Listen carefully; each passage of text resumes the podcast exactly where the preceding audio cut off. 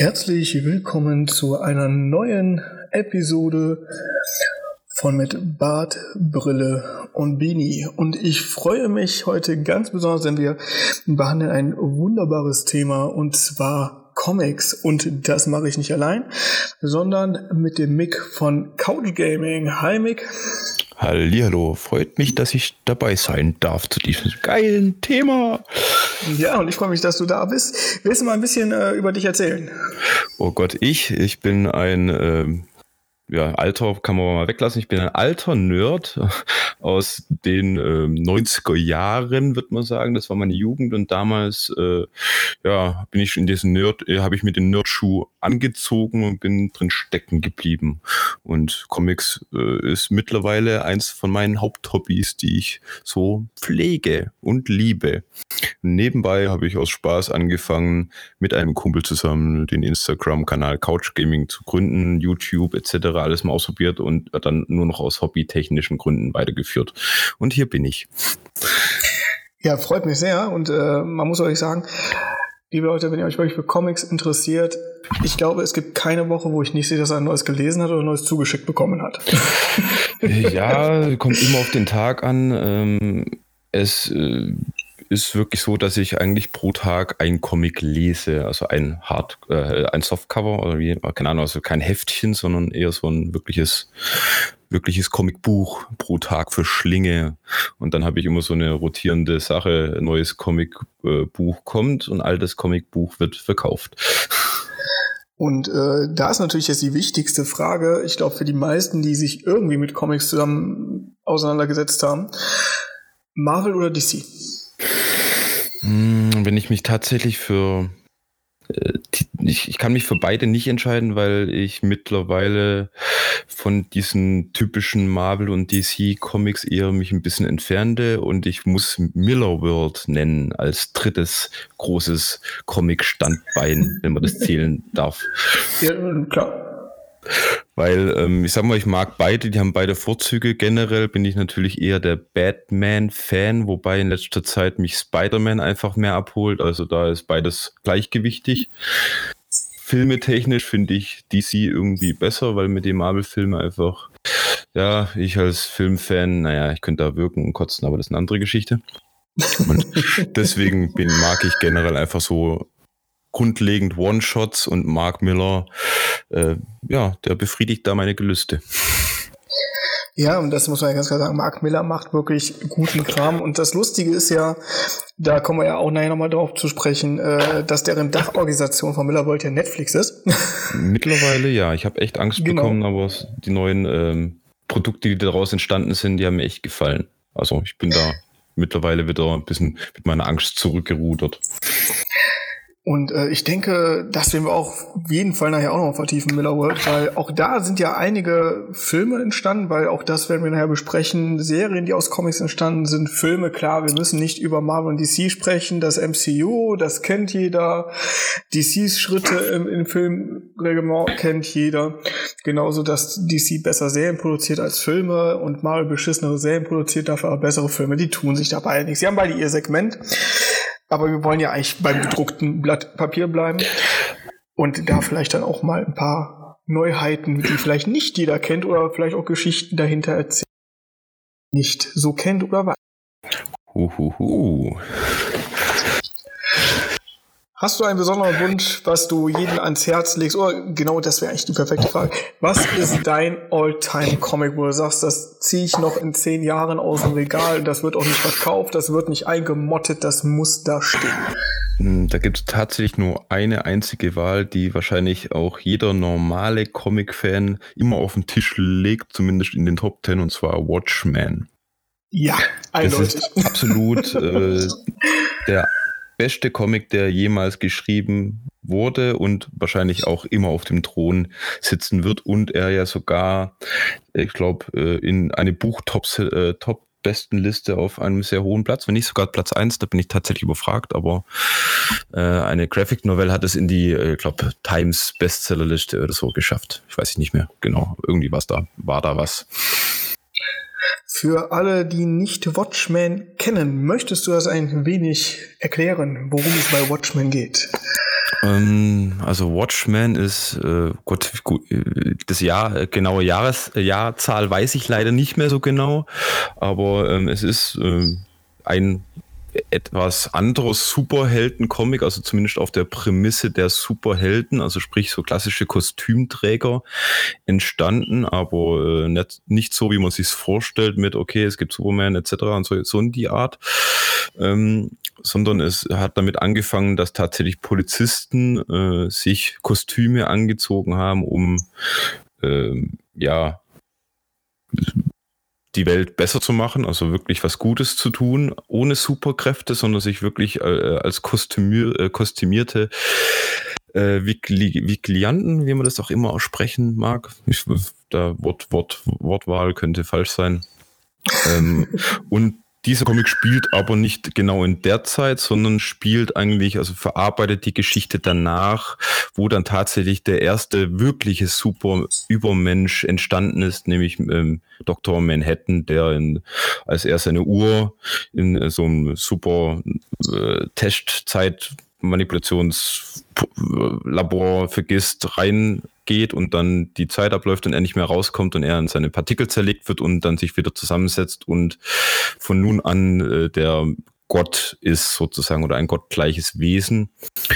Und ähm, dann verarbeitet der Comic sozusagen de den Gedankengang, den normalerweise jeder Comic-Leser haben sollte, der Superhelden-Comics liest, äh, was macht man denn mit so viel Macht oder hat man Angst davor oder muss man die kontrollieren?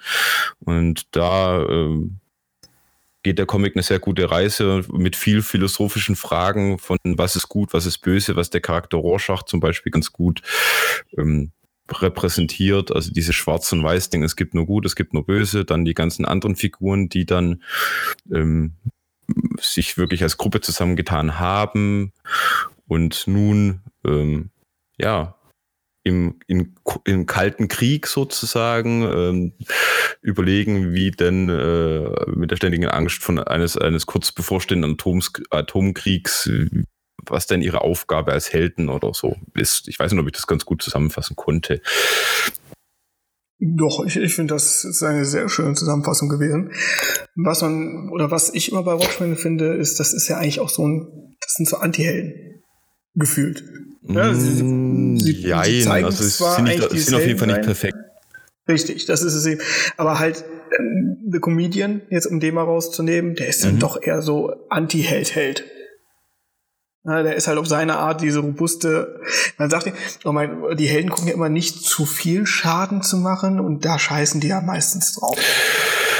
Ähm, ja, ich weiß, es, das sind so schöne Reflexionen von, äh, von verschiedenen Charakteristika der Menschheit, finde ich so. Der Comedian als, als Witz an sich, wie das Leben so ist. Also, ja, würde ich so definieren. Was man vielleicht auf jeden Fall sagen kann, dass äh, Watchmen sich nicht herausnimmt, äh, andere Sachen dann auch mal ein bisschen zu verulken.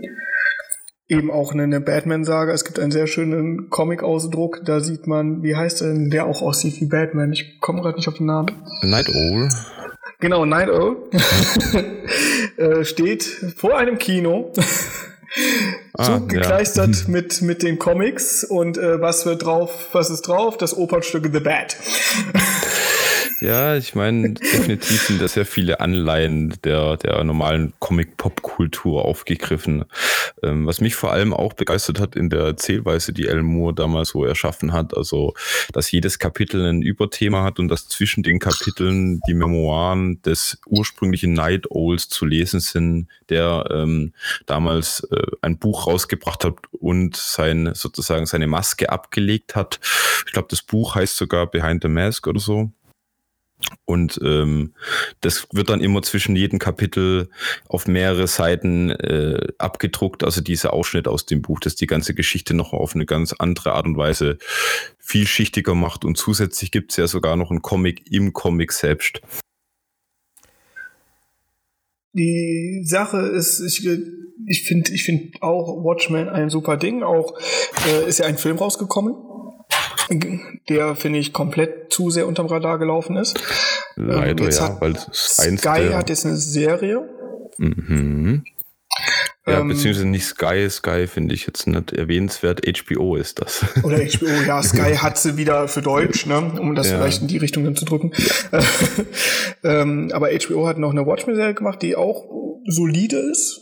Also ich muss sagen, aus meiner Watchmen-Fan ähm, Blase ist das die beste Serie, die ich seit sehr, sehr langer Zeit gesehen habe. Für, für eine Superhelden-Serie oder was so an Serien momentan an Superhelden produziert wird, ohne Frage. Generell alles finde ich so. Also ich meine, das ist einfach optisch wie Audio, wie äh, geschichtlich echt gut gemacht. Muss man einfach nur sagen. Auf jeden Fall macht sie Laune auf Staffel 2.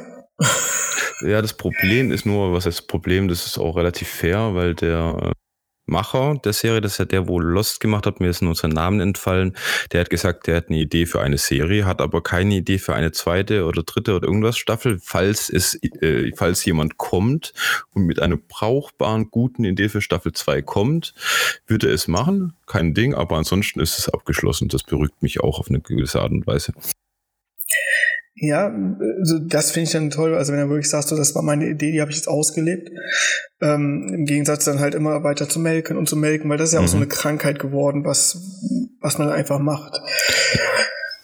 Das ist ähm, aber auch vor allem auch in dem Druckerzeugnis, also des Comics per se, ist es ja auch ein Melken, sagen wir es mal so, bei den klassischen Reihen, die immer weiter ausgerollt werden. Gott im Himmel. Du hast es gerade eben genau das ja zum Beispiel angesprochen, dass du sagst, du kannst Marvel und DC mehr oder weniger nicht mehr lesen, weil ich habe es ja auch bei dir schon auf deiner Instagram-Seite gesehen, wo du darüber äh, ein bisschen geredet hast oder geschrieben hast, wie auch man es ausdrücken will. Das ist immer derselbe Dried inzwischen. Und ich glaube, das ist auch genau die Problematik, wenn man sehr lange Comics liest, weil irgendwann können die sich nicht neu erfinden oder das, was dann Jahre später als Effekt im Comic angezeigt wird, wo, wo man wahrscheinlich noch fünf Jahre vorher gesagt hat, boah, damit habe ich nie gerechnet, wo man so an den Punkt kommt und sagt, wurde auch Zeit. Ja, das stimmt tatsächlich. Also ich finde es sehr schön, also ich will jetzt keinen spoilern, aber Batman und Catwoman, ne? die große, jetzt bekannte Szene, wo sie es miteinander dann doch mal äh, einstellig einschaffen ähm, war eigentlich nur eine Frage der Zeit, wurde viel zu lange rausgezögert. Ich weiß nicht, an welchem Stand du bist, weil ich lese, ich habe da Batman sehr lang die Hefte gelesen und die sind noch ungefähr noch mal ein gutes Stück weiter in der Geschichte. Also es gibt ja noch die Variante, also ich weiß, dass es noch weitergeht. Mhm. ich wollte jetzt nicht zu viel reinschmeißen, vielleicht mhm. will es ja einer lesen. das, äh, also man kann auch sagen, Bruce wagt den nächsten Schritt. Ähm, aber wie gesagt, deswegen finde ich sehr schön, aber das denke ich ist auch das Schöne, wenn man eben sagt, man ist nicht nur Marvel und DC oder Millerworld spezifisch, sondern es gibt halt auch immer diese Rausbrecher. Und was ich bei dir gesehen hatte, wo ich gedacht habe, so geil, finde ich super, ist nämlich Luck and Key von Joe Hill und Gabriel Rodriguez. Oh ja, ich hab's geliebt und lieb's immer noch und ich freue mich tatsächlich, dass durch die Netflix-Serie jetzt äh, eine anscheinend ein Kurzgeschichtenband aus dem Lock and Key Universum geschrieben wird von dem guten Herrn Hill. Ja, da freue ich mich auch auf jeden Fall drauf. Ähm, ich hoffe auch wirklich, dass es schön durchzieht.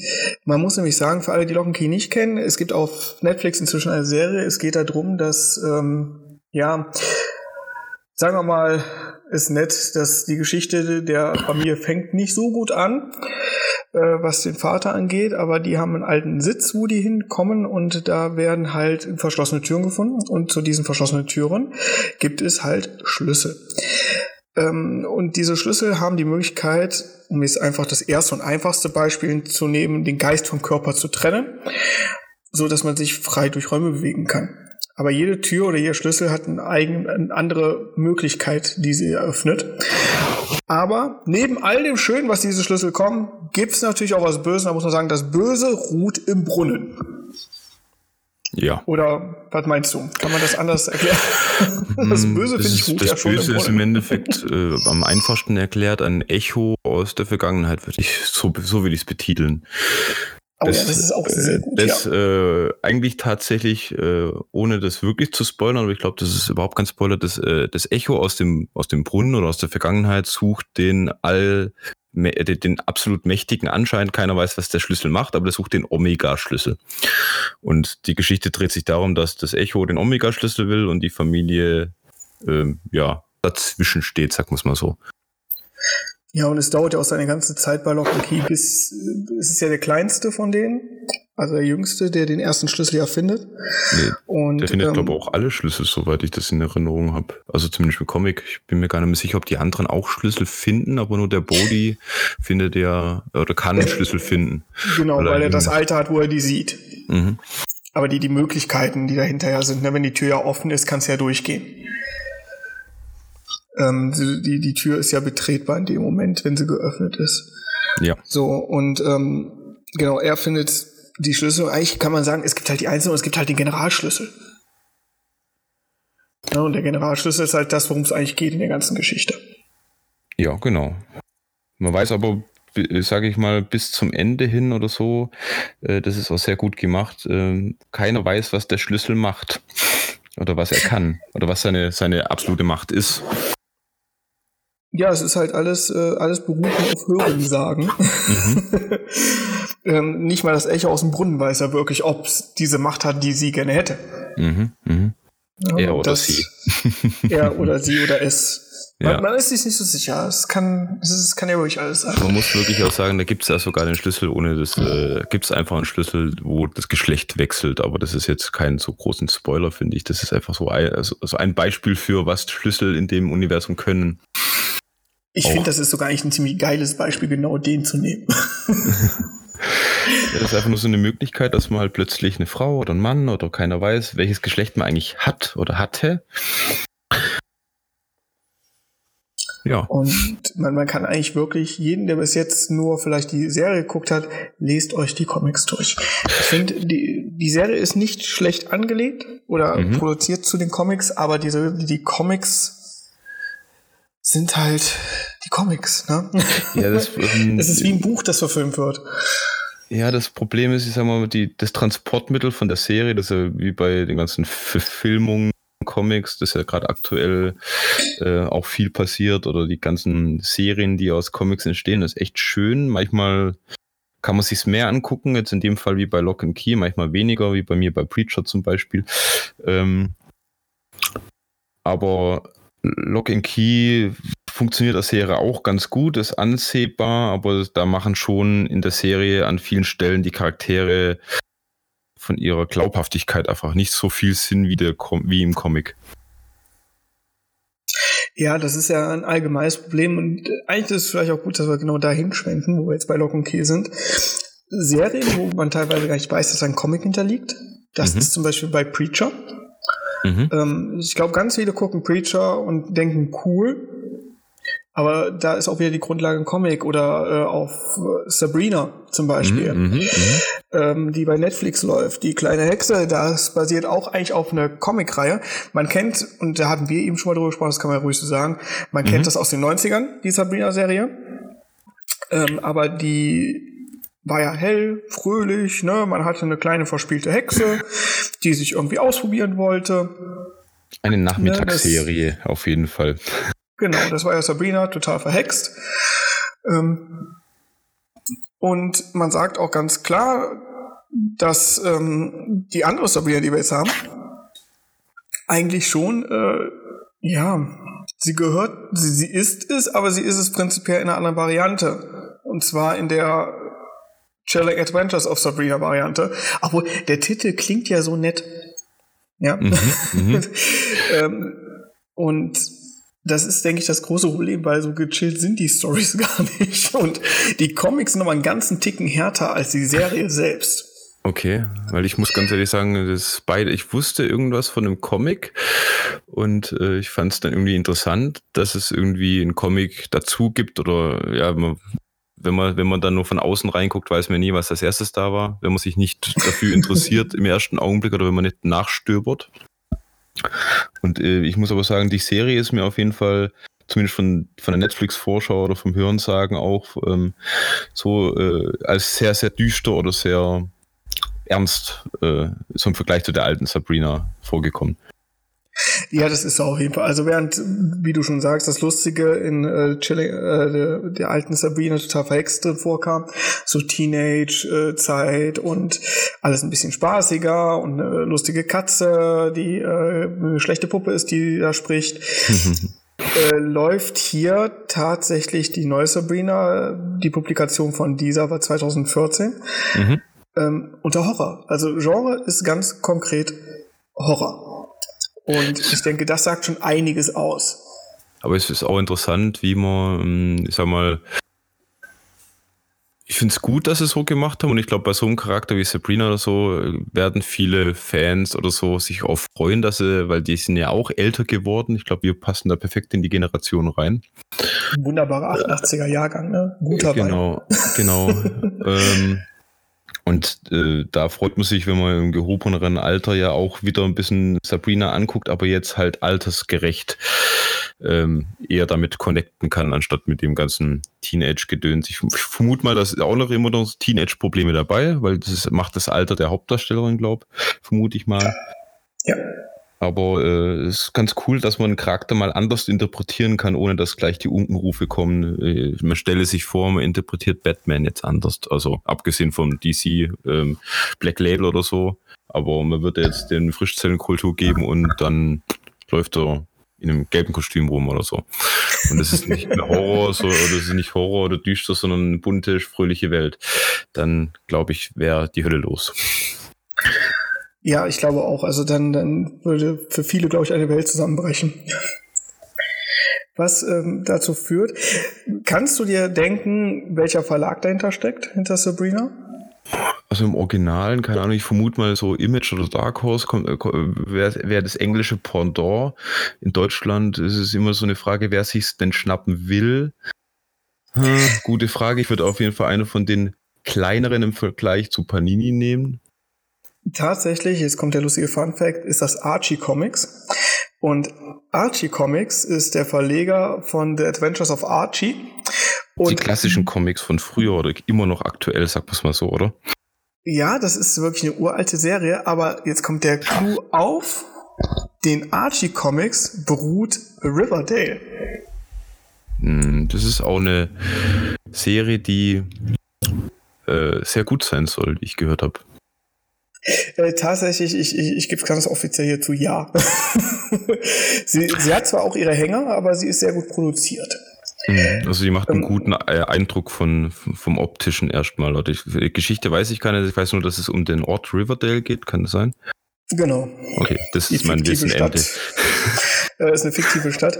Und äh, man muss sagen, es ist sehr lustig, weil, weil wenn man Archie Comics nimmt und sich mal guckt, was da alles drunter läuft, dann äh, ist das einerseits halt Archie, der auch ein Charakter in Riverdale ist. Dann gibt's die Comics Betty and Veronica.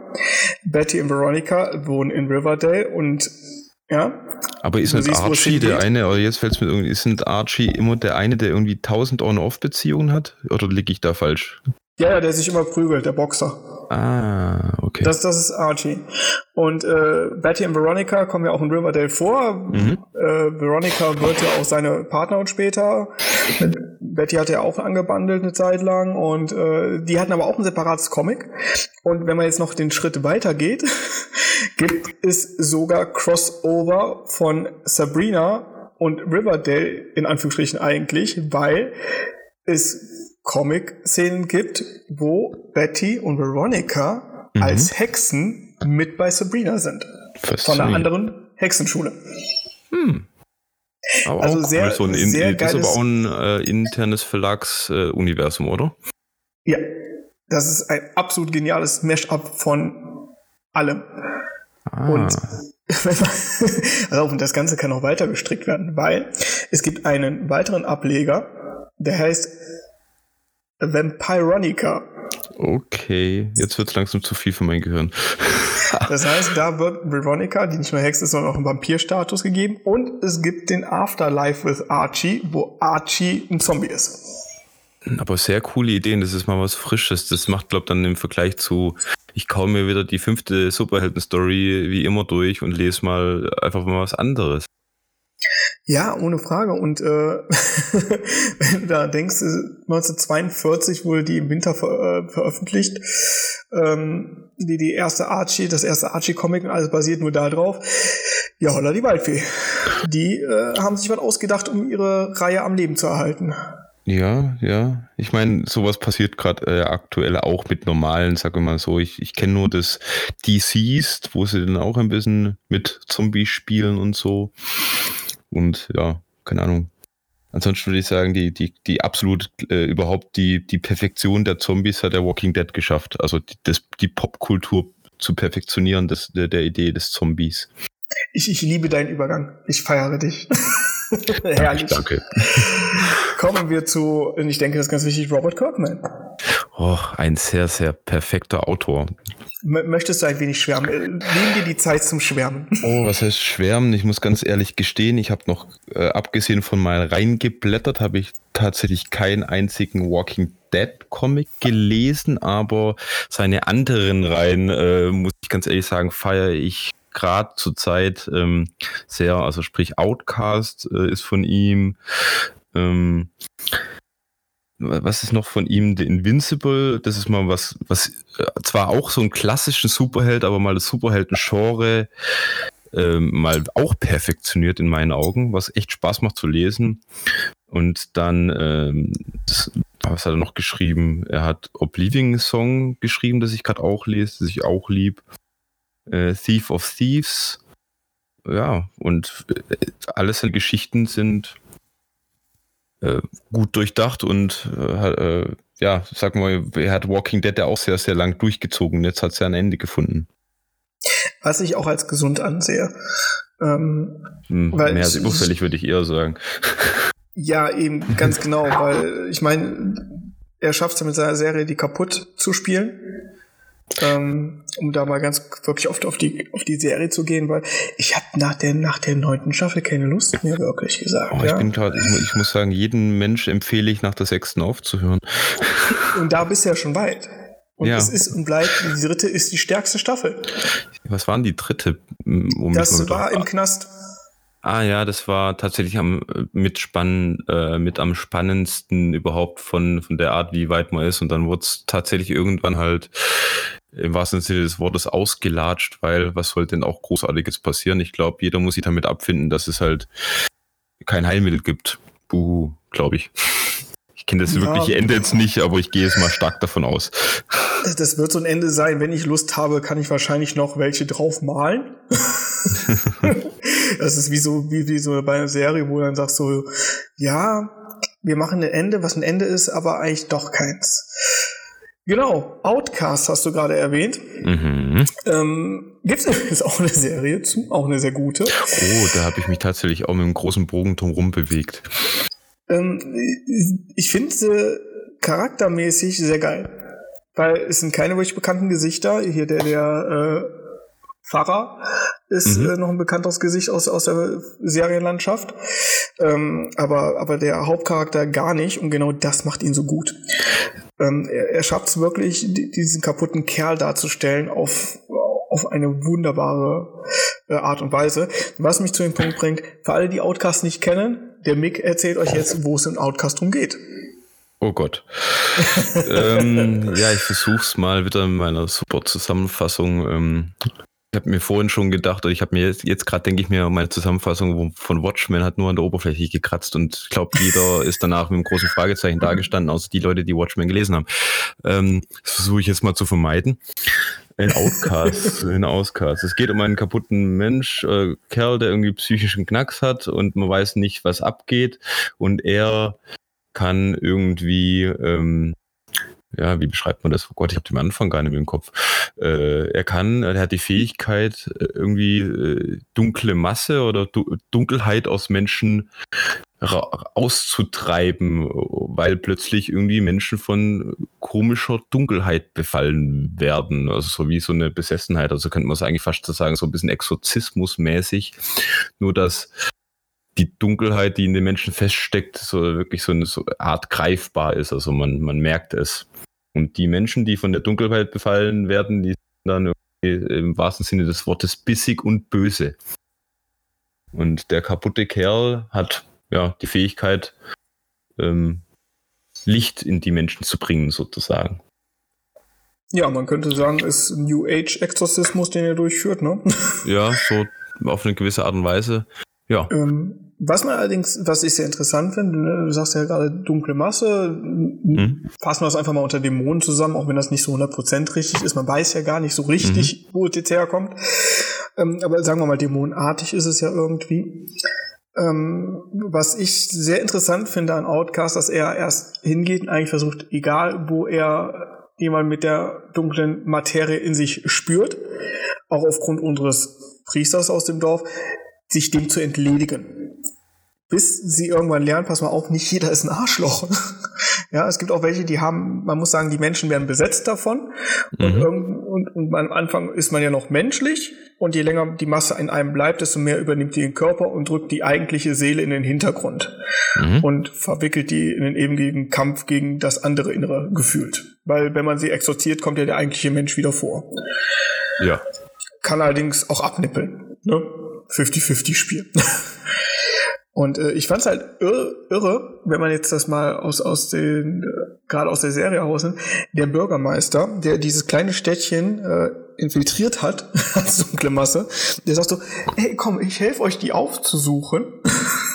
Dafür mhm. lasst ihr mich hier meinen Job machen, weil ihr seht, es geht ja besser als mit dem alten Bürgermeister, mhm. der hier irgendwo noch drin steckt. Und das finde ich halt voll den geilen Plot-Twist zwischendurch, wo du denkst, so, den bringt er um und dann sind die so, ja, okay, ja, komm, wir gehen Kaffee trinken.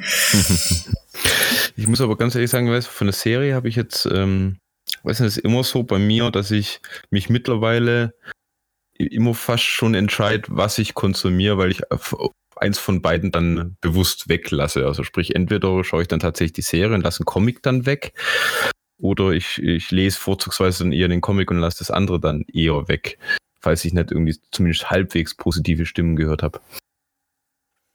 Ja, kann ich verstehen, klar. Mhm. Muss ja auch alles, alles immer wieder zeitlich passen, wie du es ja auch schon sagst. Und das ist ja halt so eine Sache, ne? Du jetzt sagst, du, du nimmst jetzt die Zeit, äh, eine Stunde und liest wirklich in Ruhe ein Comic. Ich finde es immer schön, Leute, die sagen, ich lese einen Comic und nach zehn Minuten liegen die das zur Seite und sagen, sie sind fertig. Okay. Wo ich dann denke, okay, du, du hast Bubbles gelesen und wahrscheinlich nur davon zehn Prozent, was da wirklich drin stand, weil du denkst, okay, da steht Bum Bum Pow, ist uninteressant, zwei Seiten weiter.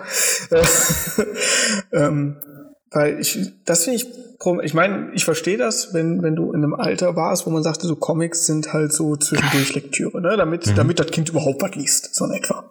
Mhm, einfach zu verstehen, das sind Bilder drin. Genau, ganz genau. Und äh, ich finde, als es gibt leider aber auch immer noch viele Erwachsene, die die Comics lesen, als wären es noch Kinder. ja, ich, ähm, ich muss ganz ehrlich sagen, ich habe ähm, durch eine Empfehlung ähm, vom Max vom Splitter Verlag, der in seiner Instagram Story ähm, letzter, äh, vor kurzem ein paar Comics empfohlen hat, habe ich äh, einen sehr, sehr großen Schatz für mich entdeckt und den muss ich jedem Comicleser auch wirklich ans Herz geben und zwar Understanding Comics, den, äh, den Visible Art. Also in Deutsch, äh, glaube heißt er äh, Comics verstehen, die unsichtbare Kunst oder irgendwas sowas. Aber ich habe den leider nicht mehr in Deutsch bekommen oder der ist in Deutsch, glaube auch mehr oder minder nicht verfügbar. Kann man sich aber, wer Englisch zumindest halbwegs versteht, der kann was gut durchlesen. Da wird die ganze Kunstform des Comics richtig schön analysiert und beschrieben. Und da habe selbst ich als langjähriger Comic Leser muss sagen, die größte Kunstform in meinem, in meinem Verständnis kann nur der Comic verbringen. Und das verstehen die meisten Menschen nicht, weil Film und Buch haben immer mit Abstrichen zu kämpfen, die der, nur der Comic leisten kann. Hatte ich bei dir auch äh, gesehen in der Story, hast ja ein paar Bilder gepostet. Mhm. Ähm, war dann auch schon neugierig geworden, hatte mich auch darüber informiert. Ähm, der kam ja 2001, glaube ich, raus. Ja, das ist schon relativ alt, ja.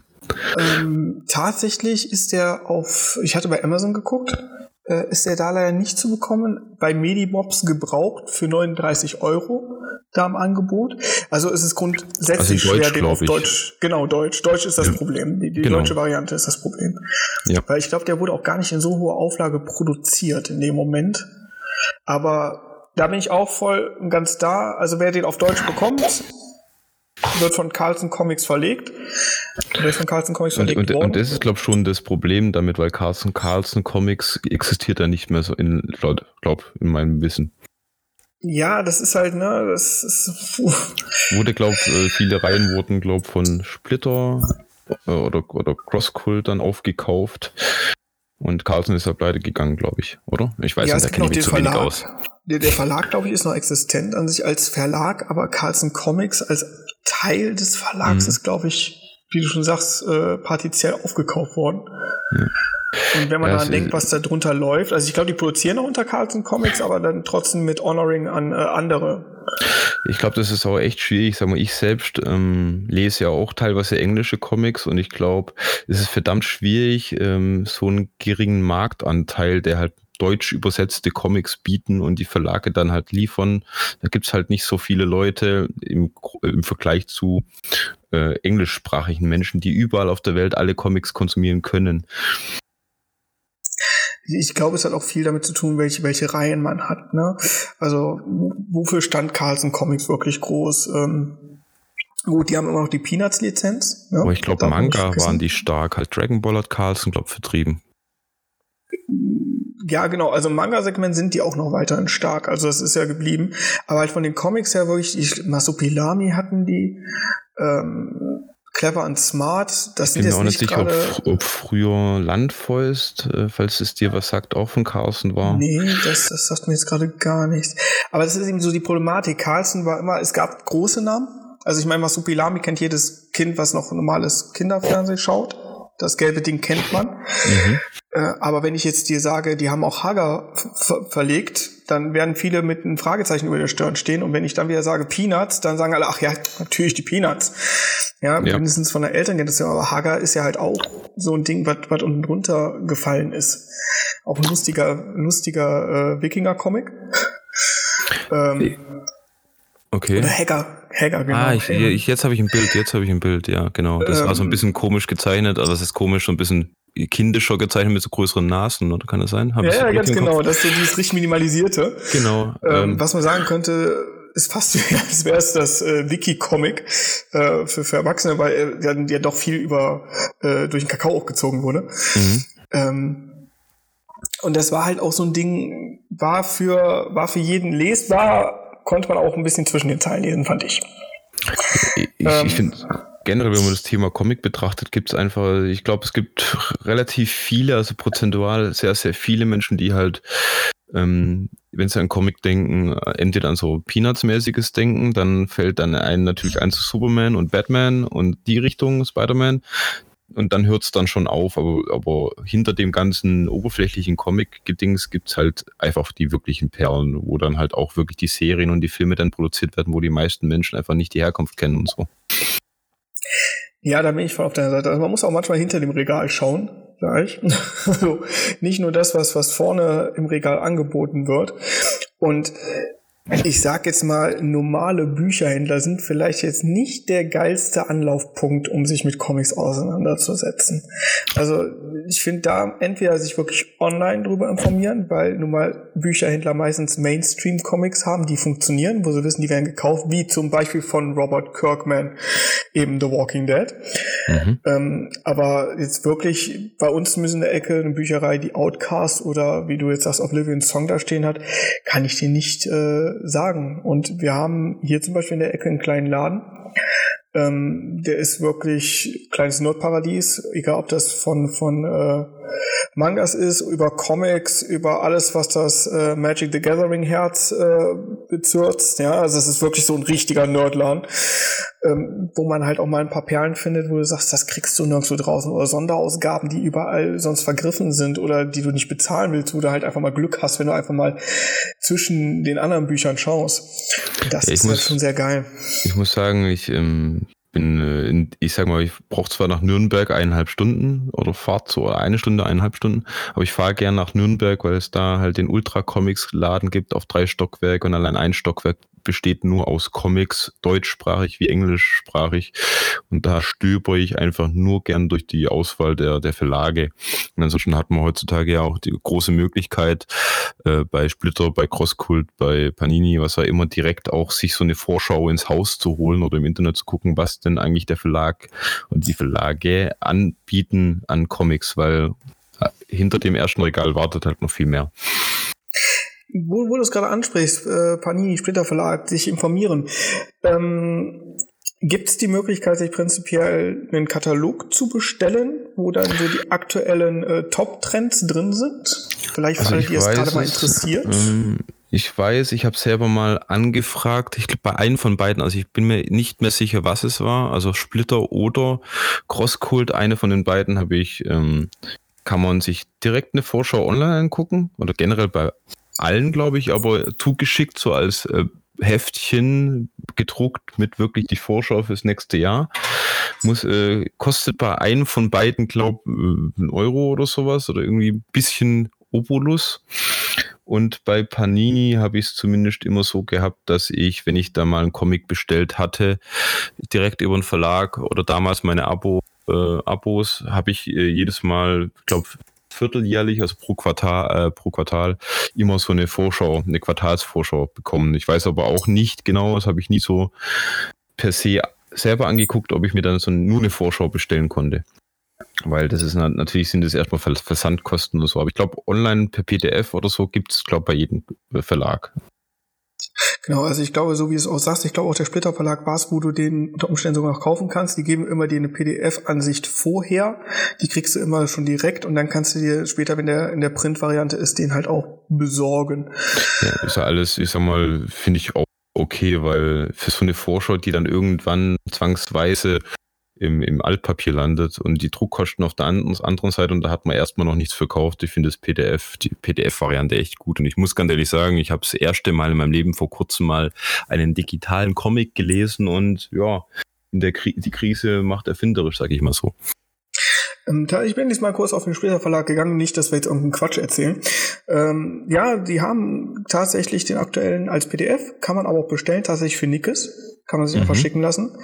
Äh, aber wie du schon sagst, also ich bin auch der Meinung, man muss nicht unnötig Müll produzieren, wenn es nicht sein muss. Und nach einmal Blättern landet der eh irgendwo. Ich kenne kaum noch jemanden, der da hingeht und sich den Katalog dahin legt und dann wirklich ankreuzt, was er haben will und das dann bis zum Ende des Jahres behält. Vor allem, weil es ja auch nur Frühjahr und Sommer ist. Aber das Gute ähm, bei denen meine ich, bei gerade bei Splitter und bei Crosscult, die haben, glaube ich, auch immer so ein paar Seiten Leseprobe dabei, die Panini leider, glaube ich, nicht hat. Panini hat immer noch so eine Beschreibung und halt das Cover und das war's. Ja, und das ist ja dann prinzipiell wirklich wie, als würdest du einen äh, x-beliebigen Katalog dir ins Haus holen. Ja. Genau, und die anderen Verlage bieten meiner Meinung nach immer so zumindest ein paar Seiten ähm, Leseprobe an wenn, äh, und online auf jeden Fall. Da kann man teilweise sogar fast 10 oder 20 Seiten von äh, einzelnen Bänden lesen. Und jetzt gerade sowieso ähm, in der Krise, also jetzt gerade durch Corona, äh, haben viele Verlage äh, von vielen Comic-Reihen den ersten Band äh, als E-Comic für umsonst im Netz. Und äh, was man empfehlen kann, Leute, die bei Amazon Prime sind, wenn man da hat man ja automatisch auch ähm, in ja in der Kindle-Bibliothek, sage ich mal, hat man auch die Möglichkeit, sich ja Sachen auszuleihen, zehn Stück, mhm. ähm, und die dann immer wieder auszutauschen. Und da sind auch Comics drunter. Ich habe letzte Zeit äh, viele, zum Beispiel The, The Chilling Adventures of Sabrina, die ersten neun Bände, glaube ich, waren es, gab es bei, bei äh, Amazon dann als, als Prime-Kunde zum Lesen. Mhm, und mhm. da habe ich mir die zum Beispiel gegeben. Also auch das ist eine Empfehlung. Wer sagt, ich möchte mir jetzt nicht direkt ein teures Comic kaufen, weil ich mir nicht sicher bin, ob ich das machen soll oder ob ich das dann wieder resell oder nicht. Äh, das wäre ein Tipp auf jeden Fall, wenn man den Zugang hat, ruhig da mal gucken. Da gibt's auch eine riesige Comic, hauptsächlich auf Englisch, was klar ist weil es einfach einfacher ist, für so ein Unternehmen an die Originalvarianten zu kommen, weil hier ist das, wie du ja schon auch gesagt hast, eine Lizenzgeschichte. Das ist so mhm. wie, als wenn du Animes hier guckst. Ja? Wenn du die irgendwo ja. auf einer Plattform auf Japanisch findest, darfst du die streamen, weil die Japaner halt nicht interessiert. Und für die deutschen Subs brauchst du dann wieder Crunchyroll oder hast nicht gesehen, um da noch nebenher reinzuschmeißen. Ja, Was mich aber zu der Frage bringt, sind für dich Mangas Comics? Puh. Prinzipiell würde ich sagen, als Kunstform an sich äh, sind sie Comics. Nur das ist der, der, der Stil, also Manga beschreibt ja hauptsächlich eher den Stil eines oder des Comics, dass er halt ein Manga ist. Also sprich, da ist von der Optik und so halt schon eine gewisse Stilrichtung gegeben. Aber ich würde es schon als Comics bezeichnen. Weil, weil ich fand es immer interessant, wenn man irgendwie gefragt hat, liest du Comics? Ja, und dann hat jemand Mangas aufgezählt, das immer zu einer großen Diskussion führte, wo ich genau die gleiche Ansicht habe wie du. Wir haben halt den westlichen Stil, darunter läuft nun mal halt The Walking Dead, Outcast oder halt auch äh, Lock, and, äh, Lock and Key oder sonstiges oder halt was von, äh, von, von Miller World noch kommt, wie zum Beispiel auch Kick-Ass. Das hat nun mal diesen, diesen westlichen Touch. Mhm. Während äh, ich eben genauso wie du sagst, das ist halt der Stil der Asiaten, aber es ist ja nicht, weil es einen anderen Namen hat, das vollweg anderes. Ja, aber ich, ich finde die Abgrenzung von dem normalen Stil, also man, man, weiß halt ungefähr, in welche Richtung man was bekommt. Also den westlichen, normalen äh, amerikanischen Comic hauptsächlich, oder zum Beispiel, wenn man jetzt einen franco-belgischen Comic ähm, nimmt, so Asterix und Obelix, dann weiß man halt auch, was man für eine Art des Comics hat, obwohl es der franco-belgische Comic ist, keine wirkliche Bezeichnung wie Manga hat, sondern einfach nur so eine Unter Untergruppe ist. Aber im Großen und Ganzen kann man schon so drei große äh, Bereiche von Comics festmachen, meiner Meinung nach zumindest den amerikanischen äh, Comic, so von der Art her, wie er aufgemacht ist und wie er vermarktet wird und von allem dann den franco-belgischen und dann halt die Mangas. Das sind so, glaube ich, die großen Gruppen, wo man halt von vornherein schon mal in eine Richtung gehen kann. Ja, ich denke, die Einteilung finde ich gut. Äh, ansonsten, Aber, natürlich gibt es noch viel, viel mehr Einzelsachen und natürlich äh, Verbindungen. Es gibt wahrscheinlich auch den Manga, der westlich aussieht und den Comic, der Manga-esk ist. Aber Gut, das ist dann immer die Frage, muss man das machen? Ne? Ja.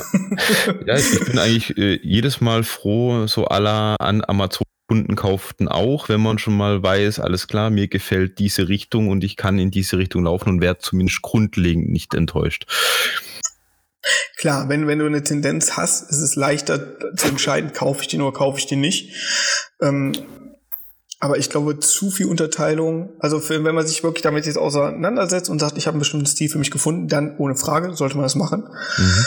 Ähm, aber ich denke so für den Anfang so zu wissen, dass erstmal drei Stile, dann kann man sich die drei Stile als primäres angucken und dann zu sagen, so, ich möchte aber schon gerne eine kleine Richtung mehr in die Ecke gehen und dann kann man ja nochmal in die tieferen Varianten gehen. Ja, ich für meinen Teil muss wirklich sagen, ich habe ähm, damals mit Mangas angefangen. Ich habe mir, als ich jung war, nie vorstellen können, so einen Superhelden-Comic oder so ähnlichen Comic zu lesen, weil ich die fand ich irgendwie immer zu bunt, zu zu Superheldenlastig. Das war irgendwie nicht so mein Ding. Dann habe ich mich von den Mangas komplett wegbewegt. Keine Ahnung wieso, weshalb, warum, kann ich nicht erklären. Ist halt passiert. Habe mich zu Superhelden-Comics, Batman und das ganze Zeug hingezogen gefühlt und jetzt muss ich sagen, in den letzten Jahren hat es bei mir irgendwie Überhand genommen mit den Comics generell. Also von ähm, 10 Comics im Regal zu, ja, würde schon mal tippen, 200, 300 Comics im Regal. Das ist ein schneller Schritt von den letzten Jahren. Und jetzt bin ich aber auch froh, dass es äh, halt nicht nur diese oberflächlichen äh, Superhelden-Comics gibt, sondern Horror so, oder Detektivgeschichte oder Sci-Fi oder was auch immer oder H.P. Lovecraft. Ähm, da es ja alles. Ja, was ohne Frage für mich natürlich auch als großer Lovecraft-Fan ist es natürlich, ach ja, herrlich, dass da auch schöne Comics inzwischen jetzt produziert werden. ja, ähm. und umso mehr ich mich äh, auf diese tollen Geschichten, die mich dann tatsächlich überraschen können, äh, hinbewege, umso mehr bewege ich mich halt von dem immer gleichen Manga, Schrägstrich, Superhelden äh, einfach weg, die halt irgendwie so ein bisschen, zumindest in der, in der breiten Masse der Leserschaft einfach irgendwie immer gleich sind, meiner Meinung nach. Dann würde ich gerne noch ein anderes Thema kurz mit dir anstoßen. Und zwar, wir reden gerade natürlich über Comics, wer hätte es gedacht. Und wie zu jedem guten Thema gibt es Messen. Dass dieses Jahr, müssen wir nicht drüber sprechen, kompliziert wird mit einer Messe, in Hoffnung, mhm. dass es trotzdem alles klappt. Ähm, warst du schon mal auf einer Messe? Hast du eine Messe, wo du sagst, da sollte man hingehen? Ich meine, bekanntermaßen ist überall die Comic-Con, aber die ist ja auch je nach Standort mal besser und mal schlechter, wie man merkt. Das liegt aber tatsächlich, habe ich auch nicht gewusst, daran, dass es unterschiedliche Veranstalter sind, dass man dann teilweise nur Buchstaben merkt. Meine beste Messe, die ich tatsächlich ähm, jedem empfehlen würde, weil der Veranstalter tatsächlich eine Eigenanstalt veranstaltet ist, ist die Comic-Con in Stuttgart.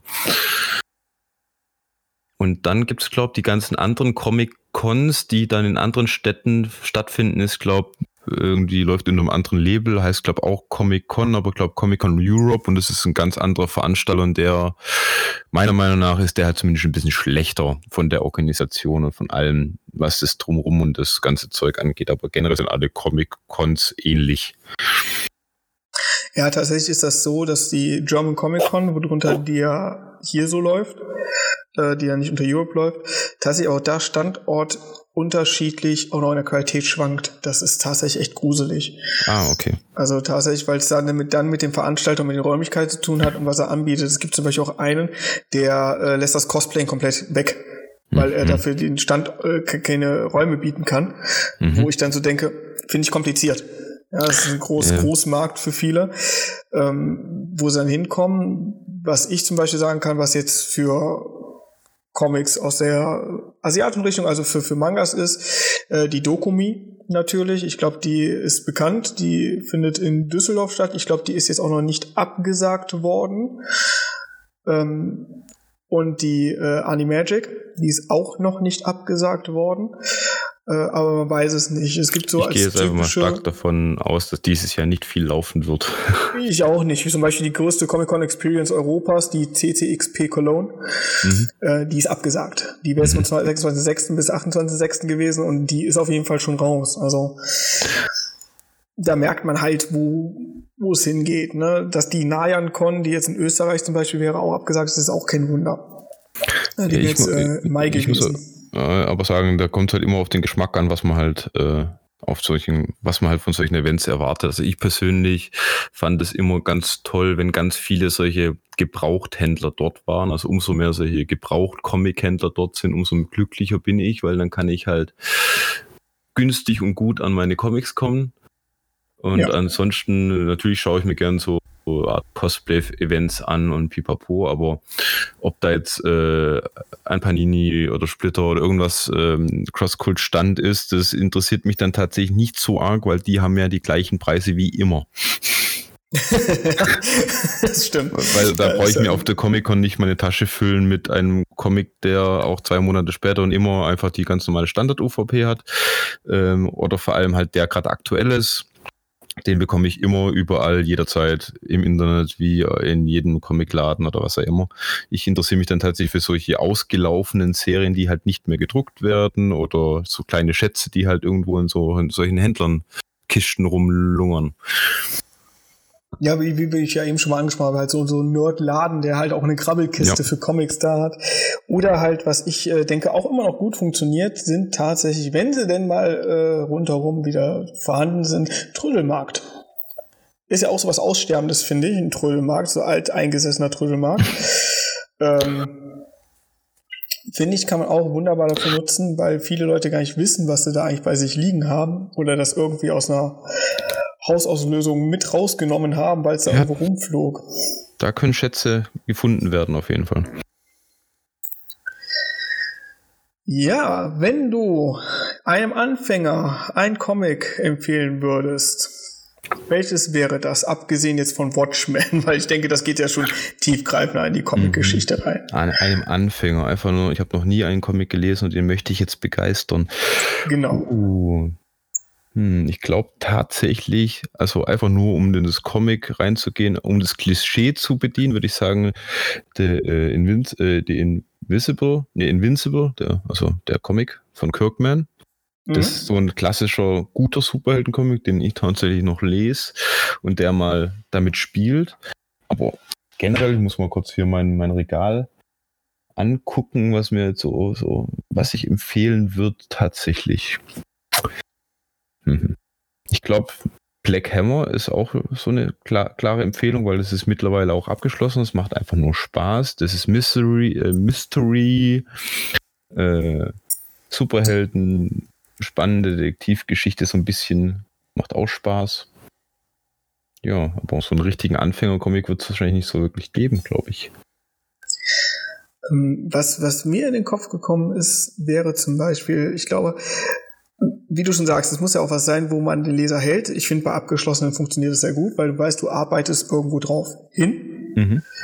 Ähm, mal gucken, ob du drauf kommst, wenn ich dir sage, wer der Autor ist. Äh, mhm. Äh, Brian Lee O'Malley. Puh, der ist mir noch nicht oft, also nicht bewusst oft über, über den Fuß gehüpft, der Kerl. Sagt mir jetzt gerade nichts. Ist der Schöpfer von äh, Scott Pilgrim. Ah, okay. Lustigerweise ist Scott Pilgrim so eine so, so, so eine traurige Geschichte, bei dem ich irgendwie jeden normalen Comic-Fan einfach, äh, Fan einfach wehtue mit meiner Aussage. Und zwar äh, finde ich einerseits die, diese, diese Optik des ursprünglichen Comics, der, der, der ja sehr manga-esk ist, meiner Meinung ja. nach, irgendwie ich weiß nicht, es ist schwer, äh, sich einzufinden, weil viele Menschen glauben, den Comic aufschlagen, den Comic wieder zuschlagen und sagen, was ist das für ein Kindergarten? Also optisch. Und auf der anderen Seite äh, muss ich sagen, der Film, den habe ich früher mal gesehen, ich glaube zweimal. Ich habe es wirklich versucht und ich glaube, ich muss mich jetzt mit meinem Alter nochmal hinhocken, weil anscheinend ist der gut, aber ich finde einfach nur Hundekacke. Aber naja. ich meine, der ist optisch echt gut gemacht, tolle Effekte, pipapo, aber Buhu, nee, da, ich weiß auch die Popkultur und es funktioniert anscheinend mit, mit Ready Player One echt gut, hat auch gut bei mir funktioniert, aber bei Scott Pilgrim, ich weiß nicht, was mich dagegen sträubt, irgendwie finde ich das scheiße. Ich weiß nicht warum, wieso, weshalb, es ist einfach nur unerklärlich. Ich finde scheiße. Das ist eine sehr interessante Aussage, dass du äh, Ready Player One da gerade noch erwähnst, weil ich habe es genau andersrum. Ich finde, Ready Player One war ich vollkommen von enttäuscht. War okay. für mich ein totales äh, nicht ausfüllendes Filmerlebnis, während ich bei äh, Scott Pilgrim den immer wieder reinschmeißen kann und gucken kann. Ja, vielleicht muss ich den einfach nochmal versuchen. Vielleicht war es damals einfach die falsche Zeit. Das kann oftmals bei Werken passieren, finde ich. Aber wie gesagt, es ist ja halt diese Mischung aus, aus westlich und ein bisschen Anime und ich glaube, des, deswegen finde ich den für ähm, äh, als einen guten Einsteiger-Comic, weil mhm. auf der einen Seite, wenn du noch nicht ganz erwachsen bist, in Anführungsstrichen, finde mhm. ich den sehr schön, weil du, weil der sehr viel von der Zeichnung lebt, wo man drüber lachen kann. Mhm. Ähm, und auf der anderen Seite, wenn man dann sagt, so in fünf Jahren nehme ich mir den nochmal, den komplett anders liest als beim ersten Mal. Und du hast da wirklich so teilweise diese Brainfuck-Momente, wo du denkst, das sind so Sätze, da hast du dir, dir kindlichen, jugendlichen Alter keine Gedanken drüber gemacht. Für, für dich war das halt immer so ein Kerl, der irgendwie alles flachlegen will, was geht. Mhm. Ähm, oder meint, dass er der Geilste ist, der es kann, und bis halt dann der Ramona auftaucht und dem das Leben schwer macht, blöd gesagt.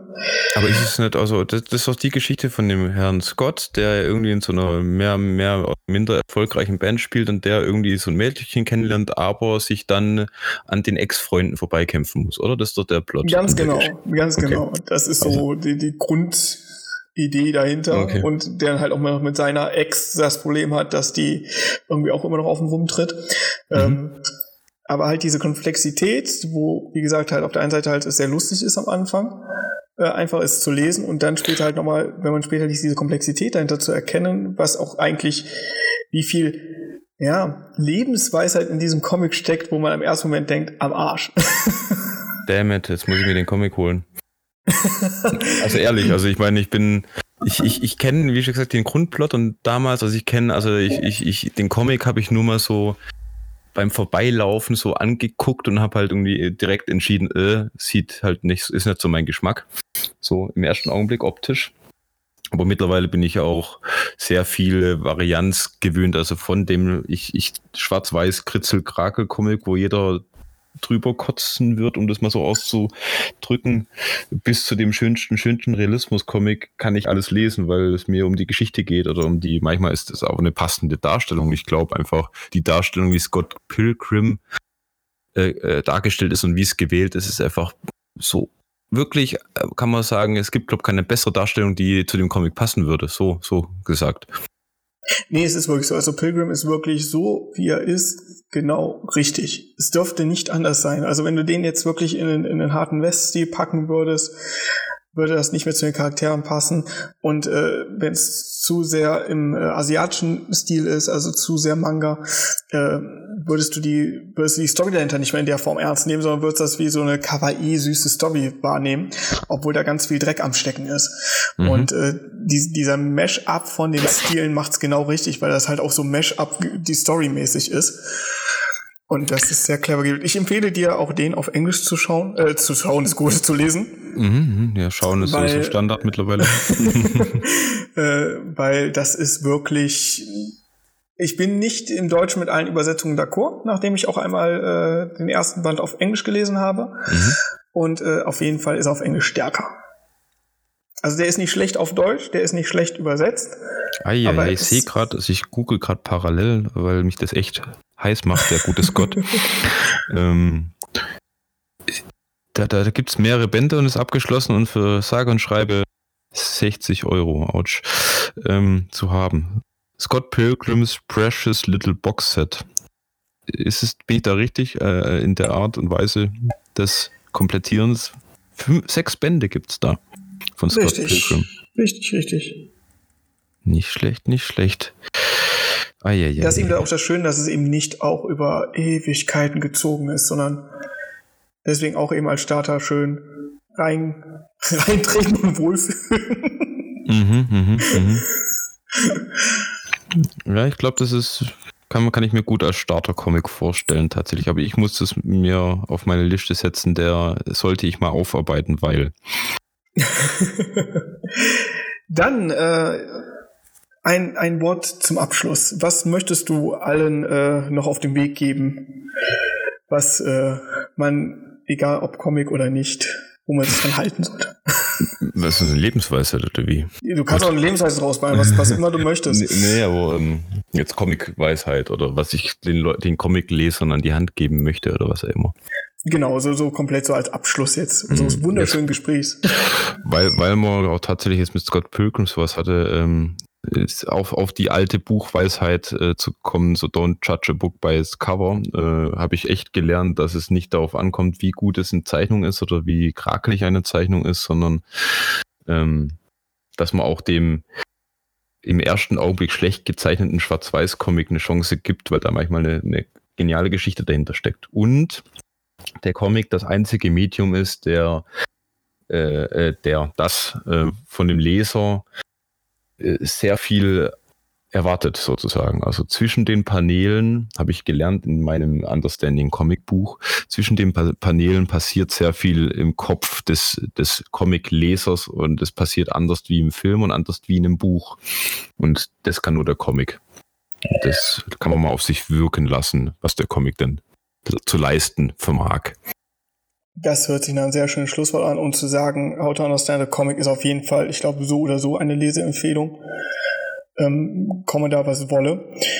Weil dann, glaube ich, kann man wirklich wissen, ob man in das Thema einsteigen will. Ähm, ja, viele Ms wieder. Da muss ich unbedingt dran arbeiten. ich habe mir das M abgewöhnt und dafür schmatze ich jetzt als Zeitüberbrückung. Das ist, das ist definitiv die schlechtere Wahl. Das Schmatzen. Ja. Ich bedanke mich, dass du dabei warst. Es hat mich sehr gefreut. Sehr gerne. Bei solchen Themen bin ich sogar gern wieder dabei, falls es sich mal die Möglichkeit wieder bietet. Hat Spaß gemacht. Ja, also es wird, es wird bestimmt noch mal was kommen, vielleicht auch mal in einer größeren Gruppe. Es müssen ja nicht immer nur zwei reden. Ähm, da habe ich auch schon ein paar Ideen. Aber an dieser Stelle auf jeden Fall vielen lieben Dank, dass du dabei warst, Mick. Wie gesagt, das war Mick von Couch Gaming auch zu finden auf Instagram unter Couch Gaming mit, wenn ihr direkt nach dem Profil ist, ist es couch.gaming. Dann habt ihr ihn auf jeden Fall. Und ja, in diesem Sinne sage ich jetzt mal Ciao. Und wenn du möchtest, kannst du dich auch noch verabschieden. Das sage ich Ciao. auch einfach mal. Tschüss. Und dann bis zur nächsten Folge mit Bart, Brille und Beanie.